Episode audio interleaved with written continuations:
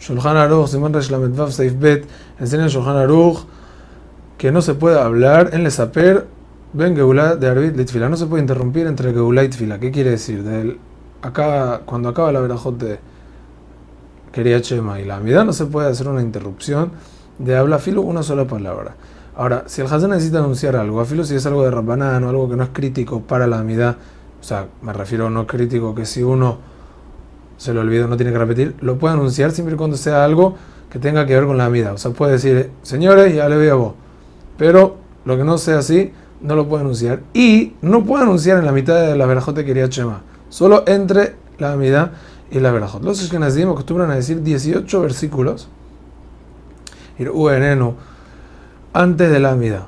Este, estos versículos nacieron porque en el tiempo de antes las sinagogas estaban en los campos y era peligroso quedarse ahí de noche.